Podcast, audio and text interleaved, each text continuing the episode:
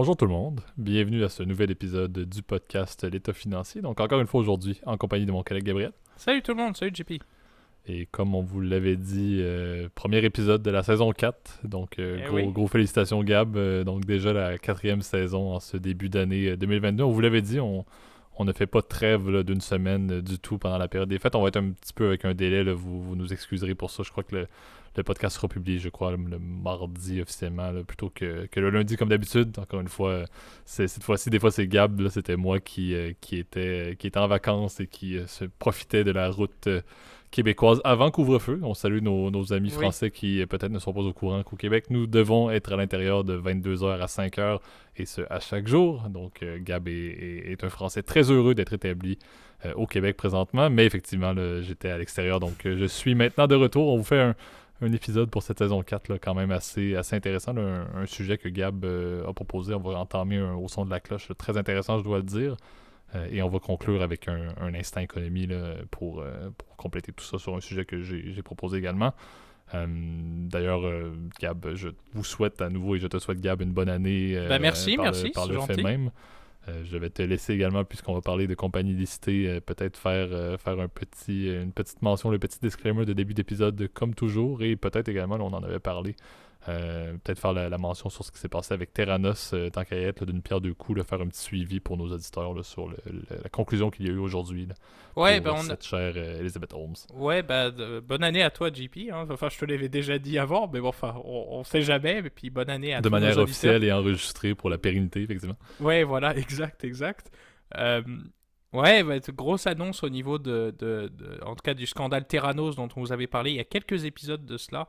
Euh, Elizabeth Holmes est finalement euh, été euh, évidemment comment dire condamnée par la justice. Alors, je pense que le délibéré au niveau de la peine devrait venir d'ici quelques jours là, au niveau du combien d'années de prison elle y a, mais elle s'expose quand même à plus de 30 ans de prison, genre 37 ans au total. Elle a été libérée sur certains chefs d'accusation, mais évidemment pas les plus, les plus graves, qui sont en l'occurrence bah, évidemment une fraude aux investisseurs, ce qu'on appelle wire fraud, donc tout, est- tout ce qui est fraude utilisée avec des moyens électroniques aux États-Unis, c'est le, le terme exact. Euh, donc euh, c'est évidemment de, ce qu'il y a de... C'est très très grave évidemment, donc je pense que je, je pense qu'on va pas la revoir de sitôt en, liberté, euh, évidemment, après le scandale Terranos qui, je dois vous avouer, est vraiment passionnant, mais là, ça met évidemment une fin à cet épisode, je trouve, de la finance qui est, passionnant, et puis je pense qu'on pourra, on pourra revenir. D'ailleurs, si vous avez des questions, chers auditeurs, n'hésitez pas, on pourra compléter aussi en commentaire si vous voulez, euh, dans un épisode spécial, peut-être Q- euh, questions-réponses aussi, ça nous fera Absolument. plaisir. Ça devient Ça un nous- cas d'étude, hein. on le dit souvent, c'est ce qu'on aime parler, mais ça devient officiellement un cas d'étude dans la jurisprudence et également dans la finance, euh, la conformité financière. Donc, euh, ceux qui sont jeunes sur les bancs d'école, vous allez peut-être en entendre parler là, dans la suite de votre parcours, mais c'est super intéressant, vraiment un beau sujet que Ouais. tu nous avais proposé d'ailleurs, Gab. Ouais, ouais, c'est un, c'est un cas d'école, je pense, aussi au niveau de, en tout cas de la, psychologie d'investisseur. On va pas le refaire l'épisode au complet là, parce qu'on vous a prévu euh, deux sujets euh, hyper intéressants et, euh, et moi je, suis très content en tout cas de vous, de, vous parler du, en tout cas du premier dont qu'on va évoquer dans quelques minutes. Évidemment, disclaimer, n'oubliez pas tout ce qu'on parle aujourd'hui, il s'agit de notre opinion personnelle, il ne s'agit pas d'une recommandation officielle de placement. Pour plus d'informations, contactez un expert, conseiller financier, comptable, euh, professionnel de la finance agréé aussi, qui est autorisé évidemment à vous émettre des recommandations. Euh, ce sera une meilleure façon évidemment de pouvoir vous juger aussi de votre situation euh, financière de manière globale. Donc consultez un expert, évidemment, tout ce qu'on parle c'est à des fins éducatives et c'est pour être fun. Et je pense qu'on est prêt, mon cher JP, à commencer à lancer le jingle. Absolument, pour le haut son de la cloche. C'est parti.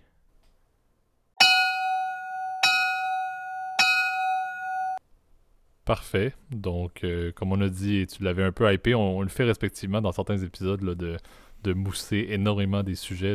Celui-ci était, était le tien et, tu pourras, d'ailleurs, très rapidement, je te lancerai la balle, mais on, je, je- je l'introduis très brièvement, qui est euh, une, sous forme de question que tu m'as présenté. Pourquoi Liberty Media a-t-elle neuf actions? Euh, tu m'as fait un beau débrief, puis on a des bonnes notes là-dessus en off, donc vous allez voir, c'est très intéressant. J'avoue que moi, et, et je fais la, prémisse encore une fois très euh, pour sortir un peu du monde financier, mais et j'espère que nos auditeurs le sont également. Je suis un Canadien énormément fan de F1, donc c'est sûr que quand quelqu'un me parle de Liberty Media, euh, ça touche une, corde sensible que la, la chaire F1. Euh, moi étant un grand fan de Jacques Villeneuve et de Lance Stroll, je vois déjà les commentaires qui rentrent pour m'insulter, je vous remercie. Euh, mais effectivement, c'est un très beau sujet. C'est très intéressant de voir l'arrière du décor de cette énorme compagnie qui a fait, on doit dire, la question de, de la F1 le plus, plus récemment, quand même, de, notre cher ami le Bernie Ecclestone. il y a de ça, j'ai quand même peut-être 3, 4, 5 ans, si je ne me trompe pas, et, Liberty Media a quand même amené, avant d'entamer, mais est une compagnie quand même assez solide américaine, mais qui a amené beaucoup à la F1 depuis le début. Donc ça, c'est le petit aparté que je voulais faire. Euh, mais peut-être Gab nous parler plus en détail de la structure financière qui est quand même assez notoire et, unique, on doit le dire, au niveau des marchés financiers pour cette compagnie-là. Ouais, Liberty Media, en fait, je voulais en parler parce que c'était un, en fait, un cas d'école que j'ai euh, que j'ai traité récemment et j'ai trouvé le sujet euh, hyper intéressant parce que en, même temps que je traitais le sujet, bah, il y avait le dernier Grand Prix de la saison qui nous a réservé pas mal de surprises avec la victoire de, de, Max Verstappen, donc qui est le nouveau champion en titre qui renverse, je crois euh, tu m'excuses, moi, mon cher JP, je dois t'avouer. Euh, je, crois que c'est, en l'occurrence, c'est, euh, c'est Hamilton qui était champion juste avant, mhm. l'année d'avant. Je dois t'avouer, je, moi, je m'intéressais à la F1 en fait avant que ça devienne populaire en fait. Donc, depuis quelques années, on le sait évidemment, il y a eu évidemment l'effet Netflix avec la série, je crois que c'est Born to Drive, là, avec en mhm. tout cas des pilotes de destin. Je sais plus comment ils l'ont traduit en français là, sur, sur Netflix. Je dois t'avouer, moi, je, me souviens de l'époque euh, des Rubens Barrichello, euh, des Kimi Raikkonen, Yarno Trulli, euh, Felipe Massa, évidemment. Enfin, bref, cette, cette époque où il y avait encore Schumacher aussi qui était, qui était, qui était encore en vie. Incontestable. Ouais, ça, c'est un peu. ça, c'est un commentaire. Euh, tu m'excuses. Hein. on, le salue. Euh. On, on, coupera, on coupera pas au montage, mais vous m'aurez compris. Mais je, je, je m'excuse au nom de Gab pour, euh, pour ceux qui sont touchés. Moi, je suis présentement touché. Je, je, vais me taire et verser une petite larme, effectivement, pour ces paroles assez crues.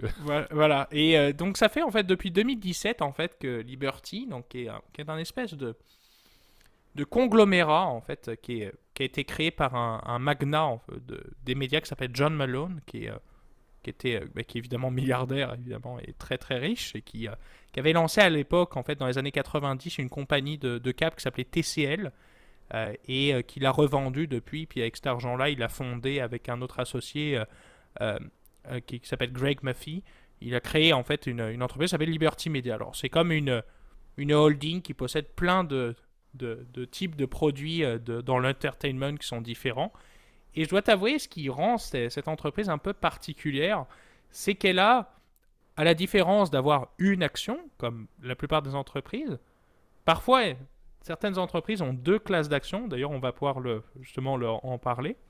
Ce qu'on appelle un dual class structure, donc c'est-à-dire tu as une action qui vaut plus et une action qui vaut moins. Je, vais vous expliquer un peu plus en détail comment ça fonctionne euh, un peu plus tard. Euh, bah, Liberty Media, tu pourrais penser, ah bon, ils en ont peut-être 3. Non, non, ils en ont 9. Ils ont 9 actions. C'est complètement fou parce qu'ils utilisent en fait un système qui s'appelle des tracking stocks. C'est-à-dire que au lieu d'avoir une action pour toute l'entreprise, bah, tu as une action en fait par euh, segment ou par euh, euh, grande ligne d'affaires en fait de leur, de leur business. Effectivement, je pense, je pense que tu soulèves ce qui est intéressant, et, encore une fois, comme on l'a dit, ça me parlait beaucoup, c'est qu'il y a trois grandes compagnies, tu l'as dit, qui font partie de, cette, entité-là, ou trois grandes lignes d'affaires, comme tu l'as dit, tu l'as bien décrit, là, qui sont pas forcément corrélées. La, première, tu l'as dit, la Formule 1, est une évidence, on en a parlé euh, quand même assez rapidement dans, le segment.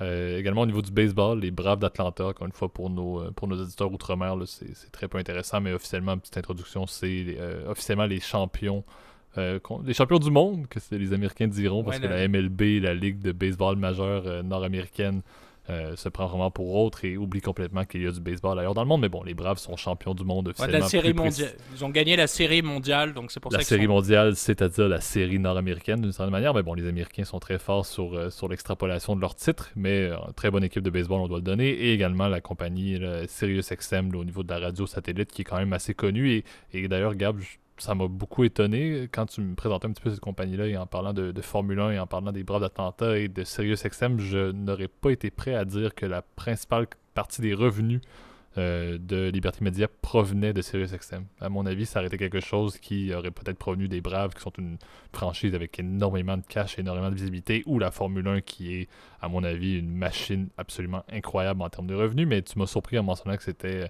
good old radio satellite Sirius XM qui avait le lead là-dessus, dans, dans, ce, dans cette, structure à trois segments. Ouais, et puis c'est un peu particulier aussi. Sirius XM, bon, peut-être que pour nos auditeurs français, on les perd là avec Sirius XM. On se dit, c'est quoi ce, système-là? En fait, c'est un système de radio qui fonctionne par, satellite. Donc, c'est ta voiture, elle est connectée en fait, un, un peu comme, comme la télévision satellite, elle est connectée en fait en, orbite. Et ça permet d'avoir de capter la radio partout au lieu que, le, par exemple, les antennes AM ou FM. Eh ben, elles ont un champ de, de diffusion qui est un peu plus limité, ce qui fait que dans les grands continents, comme par exemple l'Amérique du Nord, c'est vrai que c'est assez pratique. Et euh, souvent, il y a des petits services premium, c'est-à-dire que tu n'as souvent pas de pub sur la révision satellite parce que tu payes un abonnement euh, annuel. Donc, euh, je dois t'avouer, je connais très peu de gens qui, ont la télévision satellite. En fait, SiriusXM, et, et ça, je parle d'expérience, est extrêmement bon pour les véhicules de location. Pour avoir eu l'expérience d'avoir fait un road trip dans l'Ouest américain, je dois dire, Sirius Extreme sur la bonne vieille Hyundai que j'avais louée entre Vegas et Phoenix, ça fonctionnait nickel. Mais à part de ça, j'avoue que je n'ai jamais eu bénéficié de l'expérience Sirius XM autre que véhicule de location. Si vous savez Enterprise, euh, etc., Hertz et compagnie, là, très fort sur l'inclusion d'un bon vieux Sirius XM. Et très bien pour un bon vieux road trip aussi. Ouais, ben c'est ça, c'est qu'au moins tu peux capter euh, partout en fait. Je pense que c'est l'argument phare et le fait que tu pas la que pas la pub. Bon, aujourd'hui, j'ai l'impression qu'avec euh, avec Spotify, c'est un peu un business un peu mourant. Euh, surtout que maintenant, tu peux télécharger les, les... Et je vous apprends rien, chers auditeurs, on peut télécharger des, des musiques hors ligne. C'est ça, c'est un système. C'est quand même novateur. C'est pas besoin d'un satellite ou d'une antenne. C'est c'est brillant. Trêve de plaisanterie, Sirius XM possède aussi la, le, le, service Pandora, qui est un peu similaire à, à Spotify aussi. Ça leur appartient. Et c'est là que c'est un peu rigolo, c'est que Là, encore une fois, on vous a parlé qu'il y a trois lignes d'affaires. Donc, euh, il y a SiriusXM qui, d'ailleurs, au passant, n'appartient pas uniquement à, Liberty Media. Elle appartient aussi à d'autres actionnaires minoritaires. Alors, Liberty Media a créé cette espèce d'action qui s'appelle euh, qui s'appelle LICXM, donc qui s'appelle SiriusXM Liberty Media Group, donc qui est, une action euh, parmi les trois qui appartiennent à Liberty Media. Ils possèdent aussi Ticketmaster dans, ce, dans cette espèce de pot pourri en fait. Euh. C'est pour ça que je vous dis que c'est un conglomérat. Ils possèdent des actions d'autres entreprises. Euh, donc tu as le deuxième, donc les Braves d'Atlanta. Le ticker c'est BATR, donc euh, Brave d'Atlanta en fait. et la Formula qui s'appelle F1, qui est d'ailleurs assez, assez rigolo.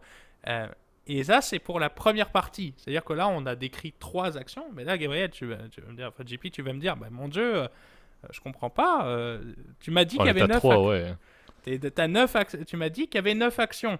C'est pas terminé. C'est pas terminé. Parce que au-delà de la structure de tracking stock, qu'on a dit que bah, c'est ça, tu as une action par segment d'entreprise. Et euh, ça, c'est dû, je pense, plus pour en fait que les investisseurs fassent bien la distinction entre les différentes unités d'affaires en fait de l'entreprise. Ça permet en gros à ce que les revenus, en fait, au niveau des états financiers, soient présentés par filiale, euh, comme le veut en fait normalement la tradition, les standards comptables américains et puis euh, internationaux, euh, donc qui s'appellent IFRS 8, ils prévoient en fait à ce que tu dévoiles même dans n'importe quelle entreprise, tes segments, et ben là, c'est vraiment très clair. C'est-à-dire que par exemple, sur Bloomberg, sur Yahoo Finance, bah, c'est le résultat de, ta de, ta, de ton de ton segment, donc de ta ligne d'affaires qui est divulguée aux investisseurs. Donc ça leur permet de vraiment distinguer entre Liberty Formula One et Liberty Brave, qui sont vraiment deux business complètement différents. C'est vraiment deux, deux lignes d'affaires complètement différentes. je pense que c'est le, le but derrière ça. En revanche, juridiquement, vous êtes propriétaire, quelle que soit ta propriété, donc Formula One ou euh, en l'occurrence les Braves d'Atlanta, tu es propriétaire quand même de Liberty Media d'un point de vue juridique. C'est plus une façon, en fait, en gros, de que les gens fassent bien la distinction, en fait, entre les, différentes lignes d'affaires. Mais, juridiquement, ça sert à rien. Et c'est là où ça devient intéressant, et ça, JP, je vais te laisser la balle parce qu'il faut que je respire, parce que mhm. vous voyez la complexité de cette entreprise-là, c'est que non seulement il y a des tracking stocks, comme je l'ai indiqué, mais en plus, tu as des structures avec des actions multivotantes. Donc, et c'est là où 3 x 3, bah, ça fait 9 pour le coup. Ben exactement. Puis je pense que Gab, tu l'introduisais quand même assez bien au tout début du segment en, parlant de, cas quand même assez notoires dans lesquels on avait différents, différents segments. C'est sûr que les séries d'actions, et eux, c'est vraiment d'une ampleur qui est absolument incommensurable, on l'a mentionné. Mais moi, je, je pense souvent à Berkshire. Berkshire Hathaway est probablement l'exemple le plus notoire de séries, euh, de séries A, série B, par exemple, assez typiques, Exact, exact. dans lesquelles il y a bien évidemment, et tout le monde le sait, juste par l'ampleur du cours par action, on s'entend, mais de la différence entre la série A et la série B, avec bien évidemment le fait que l'une des deux séries offre davantage euh, d'action votante. Encore une fois, c'est un cas typique. Euh, ce qui est vraiment, euh, comme on le dit, assez, assez d'envergure et assez notoire là-dessus, c'est le fait que chacun des trois segments, encore une fois, ait à leur tour également un nombre plus, plus élevé de séries. Comme tu l'as dit, et c'est ce qui m'a vraiment assez fasciné quand tu m'as présenté le, le sujet, c'est le fait que, tu l'as bien dit, à la base, juste le fait qu'il y aurait par exemple un- une seule série pour chacun des trois segments, chacun des trois euh, tracking stocks, ça reste que ça c'est c'est de l'arbitraire parce qu'au final, tu es actionnaire de Liberty Media. Donc là, de te ramasser à ce moment-là à avoir des sous-séries pour chacun des segments, encore une fois, ça reste, et ça tu, tu pourrais le répéter encore une fois, mais que tu sois euh, actionnaire de la série euh, de la série B, par exemple, sur un des trois segments de la, de- la compagnie, ça reste que tu restes pareil au niveau de Liberty Media. Donc, c'est un, un des, euh, un- une des structures financières qui, à mon avis, et, c'est ce qui est intéressant, puis ça, tu pourras peut-être en, faire un point, mais à mon avis, et encore une fois, c'est peut-être très en mode complexité, mais pour quelqu'un qui n'est pas euh, nécessairement au courant de ceci, mais moi j'ai aucun intérêt à m'embarquer là-dedans. On dirait que je me dis c'est plus néfaste comme structure en termes d'intérêt des investisseurs courants. On parle pas des investisseurs institutionnels, mais des investisseurs privés tranquilles. Dans mon avis, c'est un petit peu négatif. Le fait d'avoir une structure qui est aussi complexe, qui au final est absolument du nuage, qui fait en sorte que tu restes euh, actionnaire de la compagnie Liberty euh, Media, mais juste avec un nombre XYZ d'actions votantes dépendamment de ta série, j'avoue que c'est une folie absolument, euh, absolument absolue. Peut-être, si tu as quelques points à ajouter là-dessus. Ouais, bah c'est vrai que les séries, en fait, les séries d'action, donc les séries A, euh, qui sont les séries traditionnelles, donc c'est-à-dire les actions qui sont achetées par la plus monsieur et madame tout le monde, avec une, structure avec une classe B, qui là par contre est souvent réservée en fait aux investisseurs en fait de départ. Donc souvent c'est les, les fondateurs de l'entreprise, c'est assez courant, tu vois. Euh, Facebook en a, euh, Google a effectivement du multivotant, c'est-à-dire que au lieu d'être une action un vote pardon par action. Là, on est à 10 votes par action.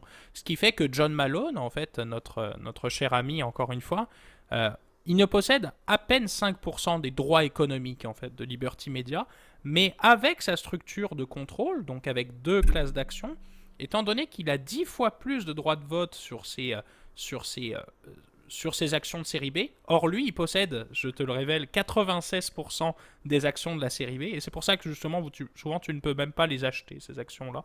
Euh, elles sont même pas cotées à la bourse. Et ben là, il possède au final un peu moins de 50%, je crois que c'est 46 et des poussières euh, pourcents euh, du, du- des voting rights, donc des droits de vote. Alors c'est pas euh, les voting rights sont importantes et quand tu as des décisions importantes, c'est par exemple sur le board.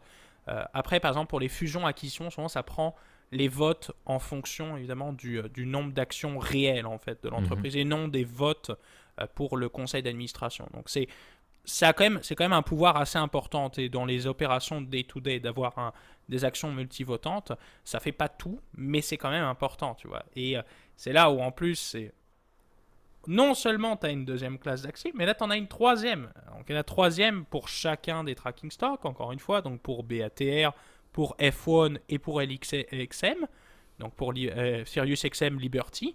Euh, et ben tu as une classe qui s'appelle la série C ou la série K.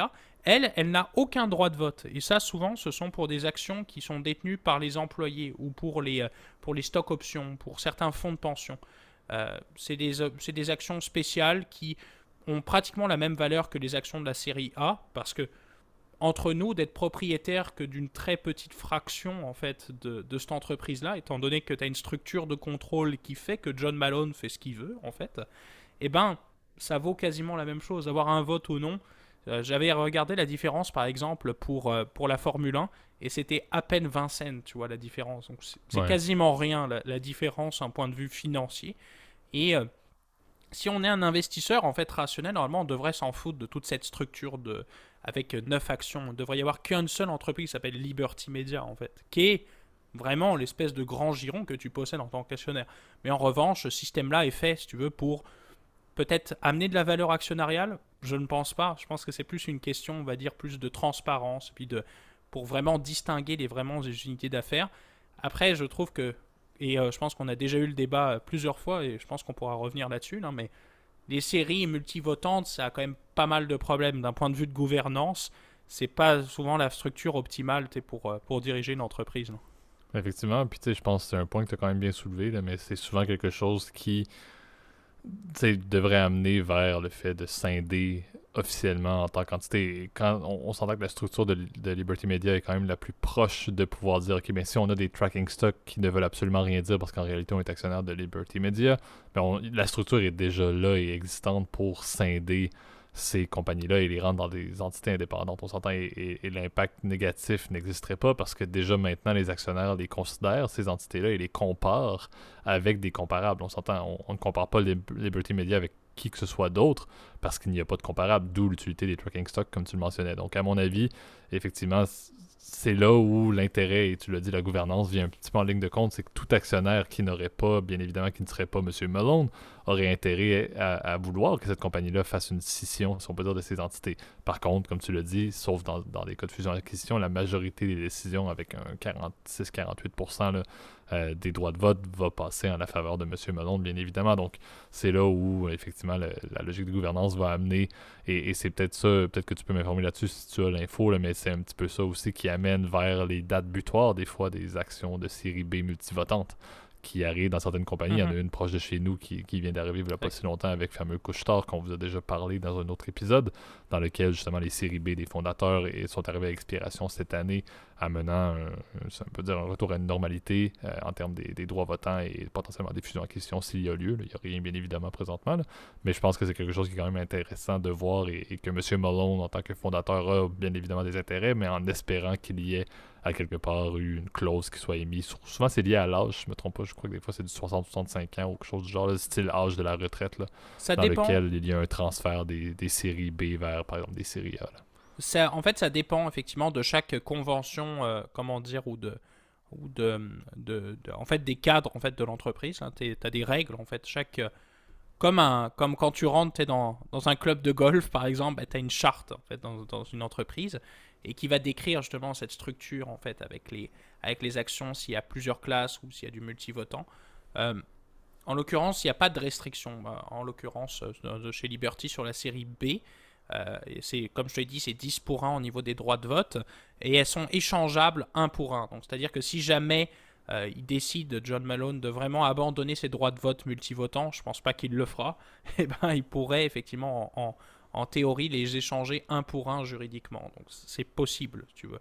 Euh, le gros problème, c'est sûr que ça bloque cette structure-là, toute tentative de fusion-acquisition. Parce que dès que tu as John Malone contrôle 48% des, des, droits de vote, bah, il peut faire bloquer une transaction avec seulement 1 ou 2%, il peut faire bloquer une transaction euh, sans son accord, en gros, et, et même requis. Pour même certaines décisions, comme tu le sais, tu as besoin parfois de 66 plus euh, euh, deux tiers en fait des, actions. Donc euh, c'est parfois encore, encore plus compliqué si tu veux. Donc ça a créé ce problème de gouvernance là qui est de dire bon bah en tant qu'actionnaire minoritaire dans cette entreprise là tu fermes ta gueule pardon pour le, langage châtié et tu attends à ce que ça performe en fait c'est un peu ça le, le, problème majeur en fait du multivotant et euh, ce qui fait que ça a été très critiqué. Hein. Tu as beaucoup de juridictions d'ailleurs qui les interdit. Hein. Justement, euh, jusqu'à récemment, en fait, aux États-Unis, c'était interdit en fait d'avoir des, des, doubles séries d'actions. Euh, après, c'est devenu de plus en plus populaire. Je dois t'avouer par contre que les tracking stocks, c'est quelque chose qui est unique, je pense, à Liberty. C'est, il y en a eu par le passé des, des actions ont été avec justement des tracking stocks. Je crois que Walt Disney, dans les années 90, ils avaient un portail, euh, tu vois, comme c'était la série euh, évidemment des, des dot-com, tu vois, la période où euh, tout le monde achetait des entreprises juste quand tu as un point .com derrière ou un point, ou un point, point, point US ou point biz, etc. Tu étais, multimillionnaire, tu pouvais lancer n'importe quoi, tu avais une dévalorisation monstrueuse. Et je sais que dans les années 90, en fait, Walt Disney avait acheté justement une, un, portail, je, je me souviens plus du nom, là je l'ai plus en tête. Et euh, go, euh, go.com. C'est ça, go.com. C'est ça, go.com, qui est un espèce de moteur de recherche, page d'accueil. Tu peux, euh, un peu comme, comme à l'époque sur Yahoo, tu vois, Yahoo. Effectivement, et comme on l'a toujours dit, tous les .com de cette époque-là, c'était plus fondé sur un PowerPoint que sur la réalité. Mais ça, c'est un, un, astérix. Voilà, exact, exact. Puis je dois t'avouer, moi, quand j'étais, quand j'étais gamin, Yahoo, par exemple, la page d'accueil de Yahoo était plus classe que celle de Google. C'était un peu, c'était un peu ce genre de site-là, en tout cas, de, de, page d'accueil, etc., moteur de recherche. Évidemment, aujourd'hui, ça vaut plus rien. Donc, euh, d'ailleurs, ce, ce, tracking stock a été abandonné assez rapidement. Euh, et euh, je crois qu'il y avait aussi, il y avait Quantum, qui était une, qui est une marque de produits informatiques. quand ils avaient acheté Maxter, donc les, les, la marque de, Mhm. à l'époque de, de, de, ah, comment t'appelles ça, de disques durs, euh, les disques durs aussi à platine, tu sais, avec euh, qui faisaient un bruit terrible et qui cassent, qui casse tout le temps là, et puis des fois tu te retrouves euh, avec toutes tes photos perdues parce que t'as pas fait de doublon de tes, de, tes, de tes fichiers. Et ben ils avaient un tracking sum justement qui était, rigolo qui s'appelait HDD donc comme hard drive disk donc c'était c'était euh, aussi un, tracking stock qui existait. Évidemment, pareil, il a disparu complètement. Euh, et euh, aujourd'hui, je pense que c'est. Aujourd'hui, il n'y a plus que Liberty Media qui, a cette structure-là. Et c'est pour ça qu'on voulait vous en parler, chers auditeurs. Je pense que c'est. C'est quelque chose d'unique et de rigolo. Et je trouvais que c'était un cas un peu, un peu rigolo qui, tra qui non seulement prenait en compte bah, cette fameux tracking stock qui sont uniques à Liberty, puis aussi du multi-votant. Je trouve que c'était une petite introduction euh, qui, était sympathique et euh, ben exact. Puis, comme dit, je pense que c'était également très d'actualité et tu l'as bien introduit au tout début parce que c'était, et, j'en faisais partie, c'était une compagnie que je connaissais de nom, mais qui, avant la performance actuelle de la Formule 1, encore une fois à travers le monde, et tu l'as bien dit, de par la série Netflix, entre autres, et de par les performances de Verstappen, Hamilton, peu importe, euh, mais également les Braves d'Atlanta, comme on l'a dit avec leur série mondiale, ça, a mis vraiment, en, bon anglais, un gros spot sur cette compagnie-là et, j'avoue que l'intérêt de l'analyser et de décortiquer le fait qu'elle fait quelque chose qui est unique, euh, c'est quand même assez intéressant de voir que ces sous-segments justement sont hyper performants pour autant et, encore une fois on peut dire les titres ont quand même pas les tracking ont, ont pas mal performé non plus.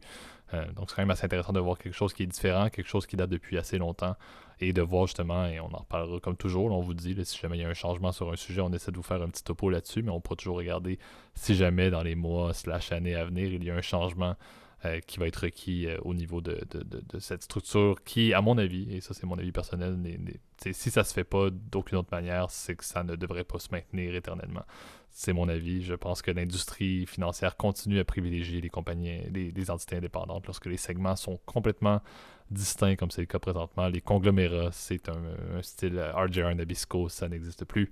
Et ça, selon moi, n'est plus quelque chose de fonctionnel pour la connaissance des marchés et la, transparence des marchés actuels pour les investisseurs. Ça ne devrait pas avoir lieu, mais très avis personnel. Ouais, après, c'est vrai que les conglomérats, puis je terminerai là-dessus parce que sinon vous allez déjà vous endormir. Et pourtant, la deuxième partie, euh, JP est, prêt là, il voulait vraiment vous la faire.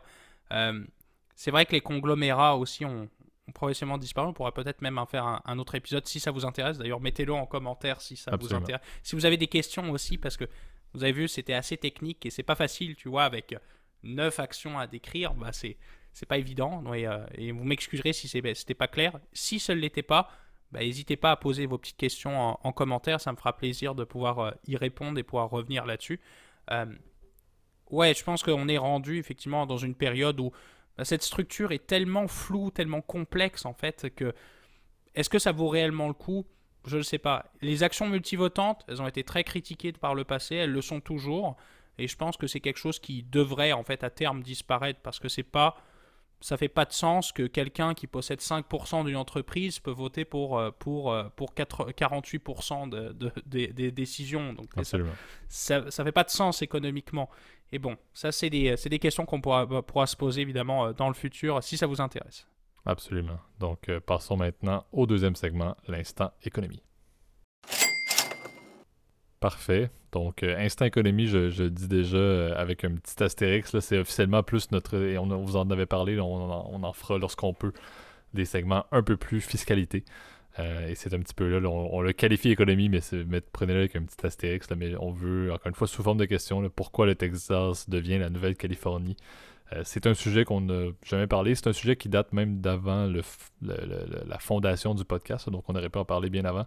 Euh, avec bien évidemment mon cher, et encore une fois j'aimais ça aussi avec un Astérix, cher Elon, Musk. absolument, qui, euh, qui lui-même a transféré sa résidence officielle vers le Texas, qui a également, euh, si on peut dire, développé en grande partie SpaceX sur la fameuse Starbase qui est au Texas. Donc, un petit peu l'exode à la fois des, de la population, des personnes, mais également beaucoup des compagnies tech et des grands CEO euh, de la Californie, plus précisément de la fameuse Silicon Valley, vers le Texas et on doit dire plus spécifiquement vers, euh, Houston principalement, euh, pas Houston, pardon, vers Austin plus spécifiquement, qui est étonnamment la ville qui semble être la plus, la, plus prisée, si on peut dire, pour ces transferts-là. Donc je vous introduis ça très brièvement. officiellement, je vous nomme quelques compagnies qui l'ont fait. Donc, on parle de HP, Hewlett Parker Enterprises, qui est passé effectivement de San Jose, donc dans la Silicon Valley, vers Houston au niveau de leur plus grand hub. C'est des compagnies, et ça c'est intéressant, c'est important de le dire, ils vont transférer entre guillemets leur siège social officiel pour fin fiscale, mais en réalité ils vont toujours maintenir des hubs en Californie. C'est pas un transfert complet où ils ferment tout, tout, tout, tout, tout en Californie. Euh, Oracle, quand même, il faut le noter, qui a également fait un transfert euh, vers Austin en, départ de la Silicon Valley. Euh, au niveau des CEO, il y en a quelques-uns, le plus, le plus connu bien évidemment étant Elon Musk, mais également M. Drew Houston, qui n'a pas déménagé à Houston, étonnamment, il aurait pu, mais son nom aurait été oui, ça intéressant, mais le CEO de Dropbox quand même, qui a ah quitté également. Donc il y, a un mouvement quand même assez notoire, ça a commencé beaucoup avec la pandémie, on doit le donner en 2020, mais plus spécifiquement euh, et, c'est la statistique clé. de la Californie a connu pour la première fois depuis 1850, depuis le début officiellement de la création de l'État de Californie, une perte sur un an de population. En général, la Californie était toujours en croissance depuis 1850, mais en 2020, c'était la première fois. Et si je ne me trompe pas, les chiffres sont sortis euh, approximatifs de 2021 et c'était le cas pour une deuxième année de suite où le nombre de personnes qui euh, emménageaient, qui devenaient des habitants californiens était en baisse euh, et on doit le dire, on parle de quelques centaines de milliers de personnes, c'est pas des millions et des millions. J'avoue que la, tangente est existante, mais le, chiffre n'est pas euh, drastique de 10 millions de personnes qui ont quitté la Californie pour aménager au Texas. C'est pas le cas. On parle de, par exemple, s'il y a 300 000 personnes qui ont quitté la Californie, grosso modo, le Texas en a gagné à peu près 250 000. Donc, c'est pas tout le monde qui quitte la Californie qui emménage au Texas. On va tout de suite le mettre en trame centrale. Euh, mais il y a un mouvement quand même assez notoire et, il y a certaines raisons bien évidentes, et peut-être Gab, si tu veux introduire et peut-être en parler un petit peu, là, certaines raisons assez définies pourquoi est-ce que la Californie devient un État qui où il est vraiment moins bon de vivre et pourquoi est-ce que c'est les mêmes points qui font en sorte que la Californie est rendue un État inintéressant. Euh, ben, à l'opposé, le Texas, lui, l'est tout autant dans ces mêmes éléments-là. Donc c'est vraiment le jour et la nuit, euh, techniquement.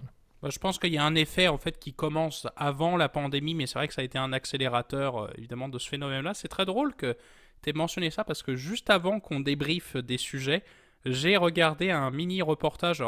C'est toujours d'un point de vue euh, français avec euh, des Français qui déménagent au, Texas, donc c'est toujours évidemment ah bah non il n'y a pas de baguette, on va, faire, on va faire des private jokes. C'est toujours c'est toujours un peu comme ça. Là, top, 10, euh, top 10 des plus grandes surprises euh, dans mon aménagement au Texas. Il n'y a pas de baguette, il n'y a pas de boulangerie. Beaucoup de bœuf. Euh. c'est assez, assez ridicule. Et en l'occurrence, c'était des gens justement qui travaillaient justement dans des, dans des, des entreprises de la tech. Donc, tu as donné HP, Oracle. je sais qu'il y a plein d'entreprises qui, qui, veulent justement s'implémenter au, au, Texas. Bon, Tesla, on ne va pas en reparler, on, on en parle malheureusement, ou heureusement d'ailleurs. Euh, beaucoup trop, mais ça, ça nous fait plaisir.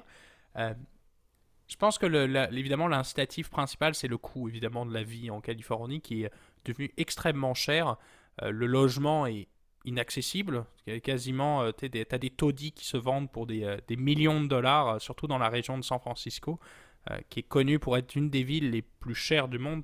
J'ai jamais eu la chance d'aller à, San Francisco, j'aimerais beaucoup y aller.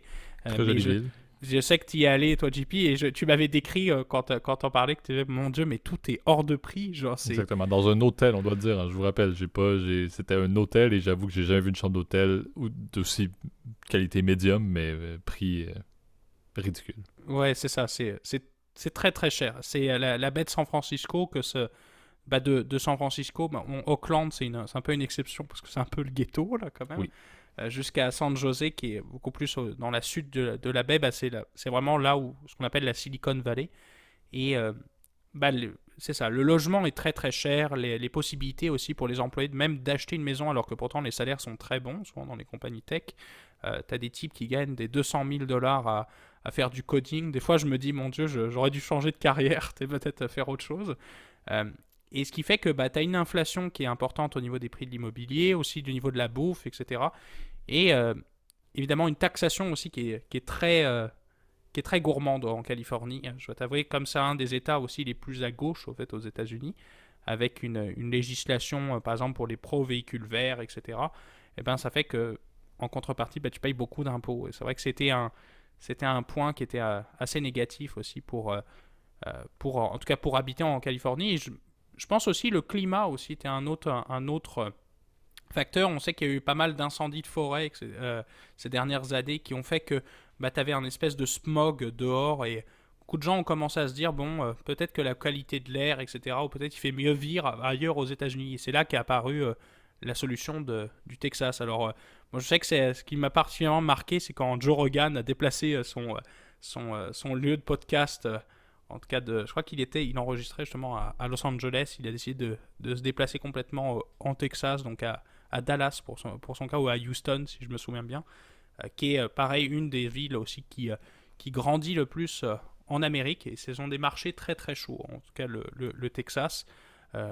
très dynamique parce que justement, tu as, as, des nouvelles personnes qui viennent de la Silicon Valley, qui sont très éduquées, qui évidemment ont des bons jobs et qui évidemment construisent des nouveaux quartiers. Donc c'est un phénomène qui est assez, assez intéressant.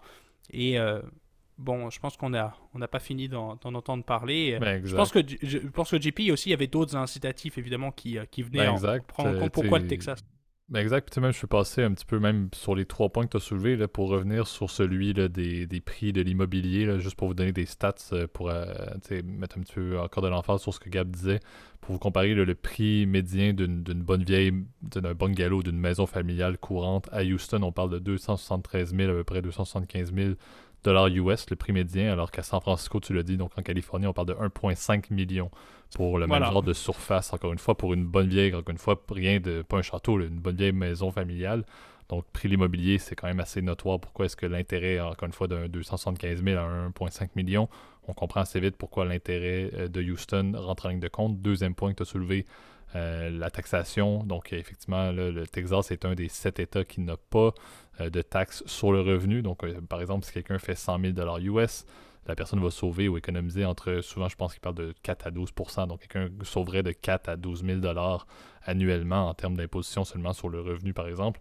avec encore une fois des taux d'imposition qui sont très bas à la base dans les États un peu plus républicains comme l'île Texas, mais le Texas a un, avantage notoire sur le revenu euh, le Nevada est un peu similaire, on en avait parlé avec mon vieux Paradise euh, qui est en plein milieu de Las Vegas, donc un, énorme intérêt effectivement pour le Texas par rapport à la Californie. Et l'autre point que tu avais soulevé, et, le jeu de mots est quand même assez, assez intéressant, certains veulent rebaptiser le Texas Texas, c'est-à-dire T-E-C-H-XAS, étant donné qu'effectivement les hubs des compagnies techno, justement la génération de jeunes pros, euh, justement au niveau de, de l'industrie de l'informatique plus généralement, euh, aménage vraiment drastiquement. Qui dit jeune pro, dit également des nouvelles familles. Tu l'as dit, les quartiers, il y a d'excellentes écoles. Le Texas est étonnamment, et ça, j'avoue qu'en voyant les statistiques, ça m'a fortement étonné. Euh, mais tout ce qui est à l'extérieur de l'université, parce que les universités, c'est tellement compliqué à analyser quelle université est performante par rapport aux autres. Il y a tellement une logique entre la performance académique et le branding aux États-Unis que c'est absolument impossible de faire des rankings, donc ça, on se les passe.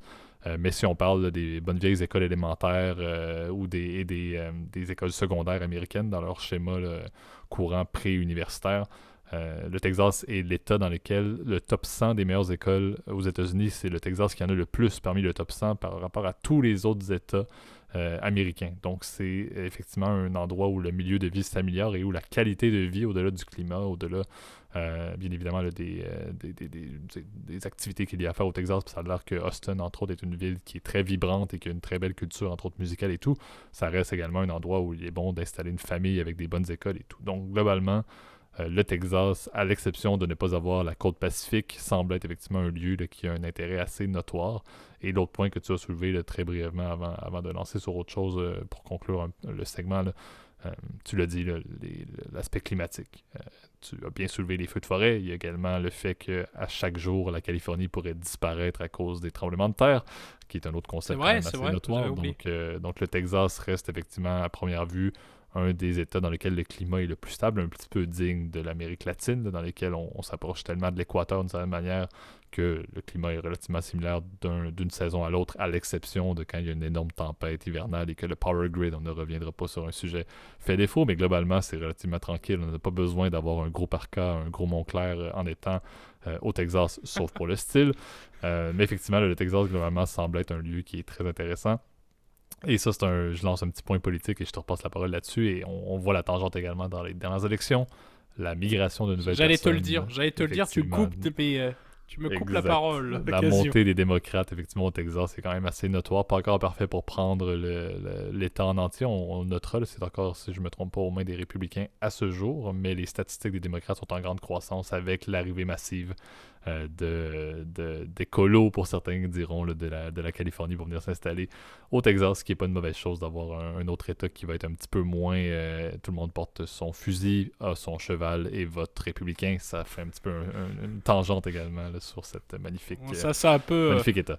Oui, c'est, très stéréotypé. C'est, un peu stéréotypé, mais bon, c'est... ton cheval, tu connais un bœuf avec des longues cornes, tu prends pour les Cowboys de Dallas et tu portes ton arme en tout temps pour aller à l'église ou les, euh, les ou, euh, Houston. Oui, les, Texans de Houston, effectivement. Les Texans de Houston, mais euh, le Texas pourrait être. je sais que j'avais pas les stats, malheureusement, tu, tu m'excuseras, JP, mais je sais que si c'était un État indépendant, je crois que ce serait parmi les 10 puissances mondiales, les 10 plus grosses puissances mondiales, en fait. Parce que c'est un État.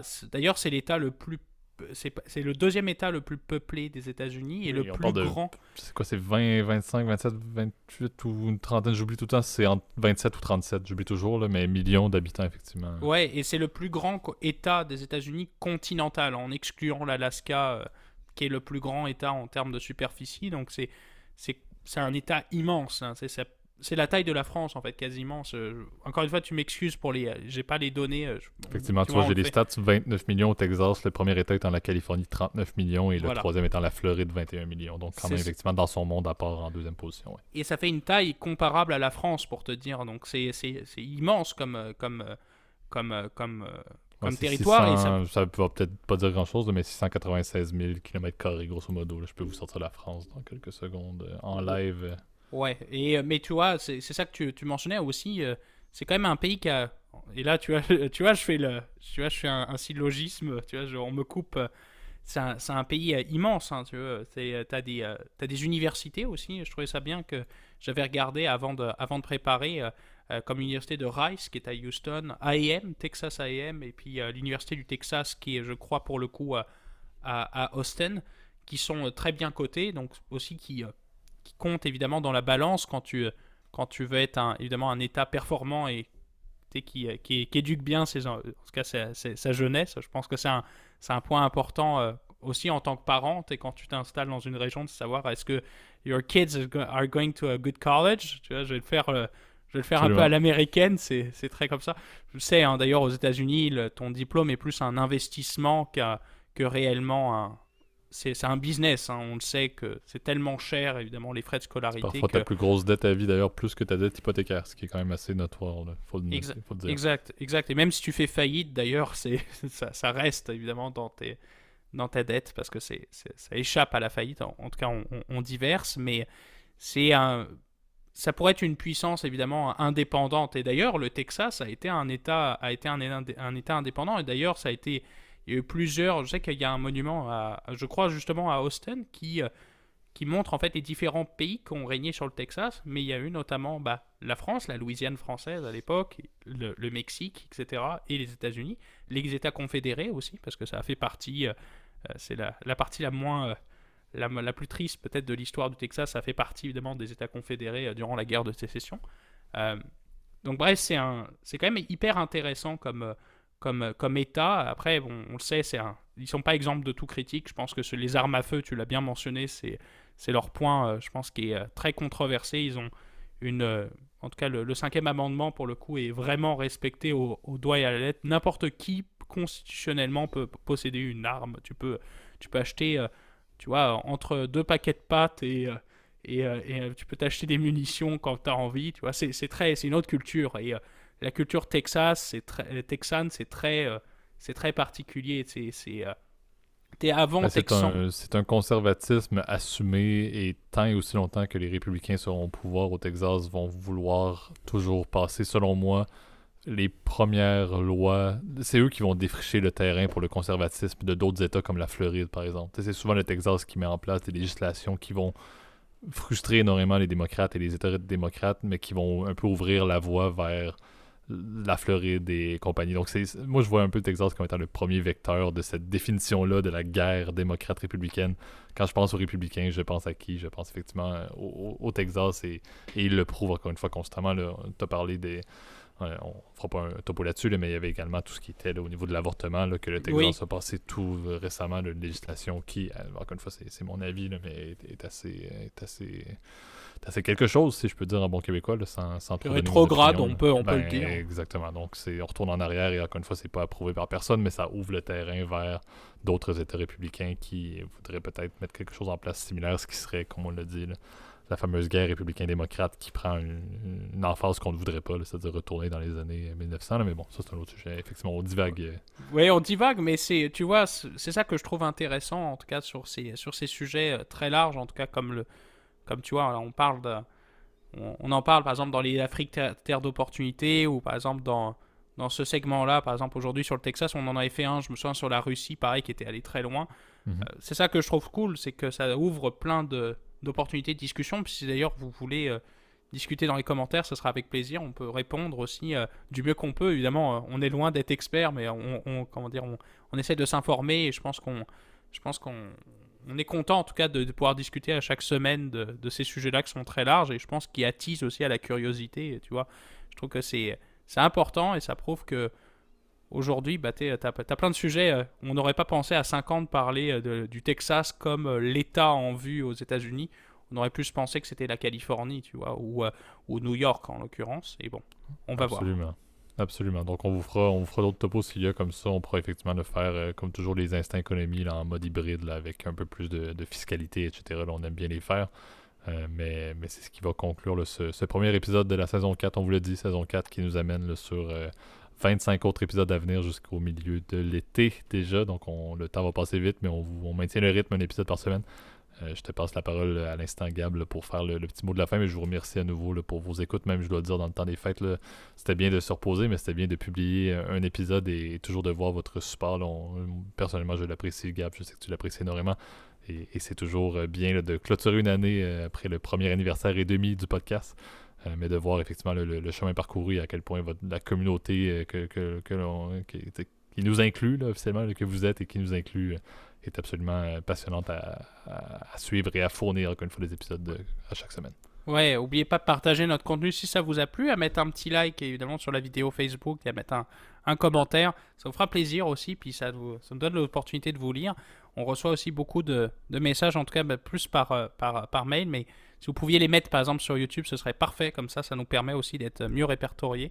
On le voit d'ailleurs même sur, la, sur le YouTube Creator, là, on, on, le voit vraiment qu'il y a une corrélation commentaire-vue. Euh, Donc n'hésitez pas à le faire. Et en tout cas, euh, aussi vous le savez, pour les, les, plateformes de audio, aussi on peut s'abonner, etc. On peut, même nous, euh, nous contacter. En tout cas, ça nous fera très plaisir. Merci à tous pour votre écoute. Et en tout cas, je vous souhaite à, à tous une très belle semaine. Et merci encore et joyeuse année.